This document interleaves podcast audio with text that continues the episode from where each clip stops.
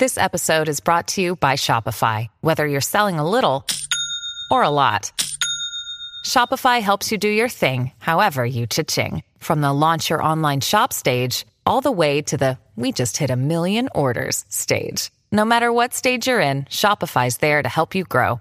Sign up for a $1 per month trial period at shopify.com slash special offer, all lowercase.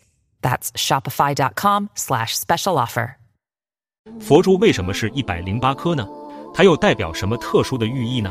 一百零八颗表示要断除一百零八种烦恼，但是并不是说每一颗都有含义。一百零八颗是最为常见的数目，也有五十四颗、十四颗等等。最为上品的是一千零八十颗。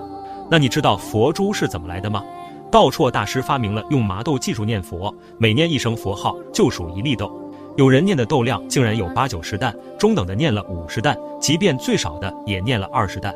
如果有人坚持念佛用豆子计数，就必须用专门的房间来堆积豆子。